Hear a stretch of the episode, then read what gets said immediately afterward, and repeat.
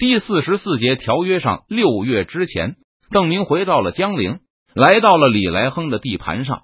这次出征挣钱不是很多，不过击退了鲁廷对江南的进犯，我们的商贸、产粮地、出海口都安然无恙，而且震慑了东南的督府。总的说来，还是不亏的。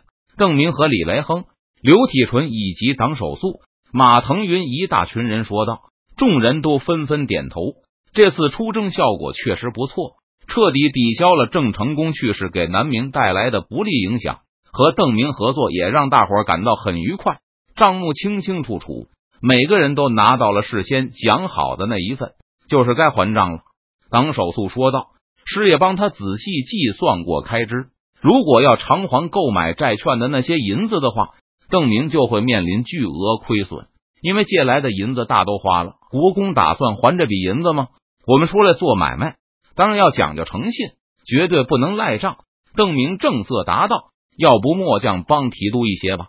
李来亨不好意思让邓明一个人承担全部的欠账，因为邓明借来的银子是大家一起用掉的。听到李来亨的提议后，其他几个人或痛快，或勉强的纷纷表示都愿意掏一些银子出来。不用，不用！邓明连连摆手，这些银子都是以帝国政府的名义借的，而且中间的折扣也都是帝国的银行家们拿走的。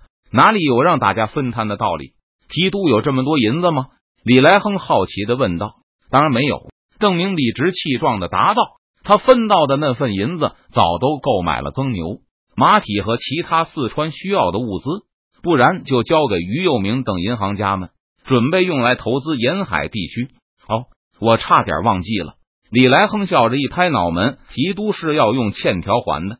看我这记性，我没有印新的欠条。”这么多欠条上市会让物价上涨的。邓明借了东南各省的银子，然后在东南收购物资、招募工匠、给士兵成亲，大量物资流入四川，使得四川人口激增，工商日益繁荣，但却没有出现通货膨胀。相反，湖广和两江随着市面上大量的物资被明军扫走，白银已经出现了明显的贬值。发觉这种趋势后。四川的一些银行又开始投资购买土地。如果银价继续贬值的话，富户肯定会大量购买土地。不过，也有可能把银子埋到地下去。当然，现在湖广和两江的通货膨胀还没有这么剧烈，地价也远远没有恢复到经济衰退前的水平。熊兰给邓明的一份报告里称，债券让四川从长江下游获取了大量的物资。使得此次大规模出兵没有造成物价波动，但如果大量印刷欠条还债的话，那拿到欠条后，湖广和两江的官府势必会用他们来购买四川商人的货物。这批欠条就算有损耗，就算有折算优势，回流四川的量依旧会很大，这就会让四川的物价受到影响。欠条也不能还，因为那是可以用来买四川的东西的。邓明斩钉截铁的说道：“那还什么？”李来亨一开始怀疑邓明会赖账，不过刚才看他回答党首素时那么义正辞严，还以为自己是误会他了。谁说我要还了？邓明大声反问道。江陵的衙门内寂静了片刻，最后还是李来亨迟疑着提醒道：“刚才不是提督亲口说要还的吗？这也就一眨眼的功夫吧。我说的是我不会赖账，但我没有要还钱呢。”邓明笑道：“不还钱不就是赖账吗？”李来亨有些急躁了。邓明脸上露出一副虎帅，你要学习的东西还很多的笑容。虎帅，张长庚的使者快该到了。等他到了，你知道我打算怎么办了？为了防止邓明收买他们的军队，各地督府都把债券回收到了手中。那种以债券为抵押的湖广、两江欠条也开始发行，交给那些被欠饷、欠薪的官吏和士兵，证明他们是督府的债权人。既然不直接和自己挂钩，那邓明也就没必要偿还银子了。不过他依旧不打算赖账，不然会伤害他的良好声誉。正如邓明所料，不久张长庚的使者就带着湖广持有的整箱的战争债券来江陵了。见到邓明后，使者先是恭贺明君的大捷，然后就小心翼翼的指出，这些一年期债券到了该偿付的时候了。张长庚交银子买债券的时候。还不得不接受了折扣，但现在只要邓明肯按照纸面还给他四川的欠条就可以，张长庚再打一个折扣去赎回他发行的湖广欠条。而当兵的可以用四川欠条去四川人的商行里买东西。现在武昌这里川元已经可以流通了，就算外地不行，也会有武昌商人愿意接受。还有利息，邓明早就请人算好了账，交给武昌的使者过目。不知道贵使觉得这个数字对不对？没错，没错。武昌的使者连连点头。淮阳、胶东和正陷入大乱的这北，让张长庚对邓明更加忌惮。现在清廷中央军退回山东，这将自顾不暇，两江戒备北方比戒备邓明更甚。张长庚知道，若是邓明突然翻脸，那他肯定不用指望得到什么援兵。见邓明似乎不打算赖账，张长庚派来的使者也是喜出望外。现在成都对武昌已经拥有了明显的优势，要是邓明翻脸不认人，张长庚也毫无办法。嗯。我已经把欠条都准备好了，随时贵方都可以提走。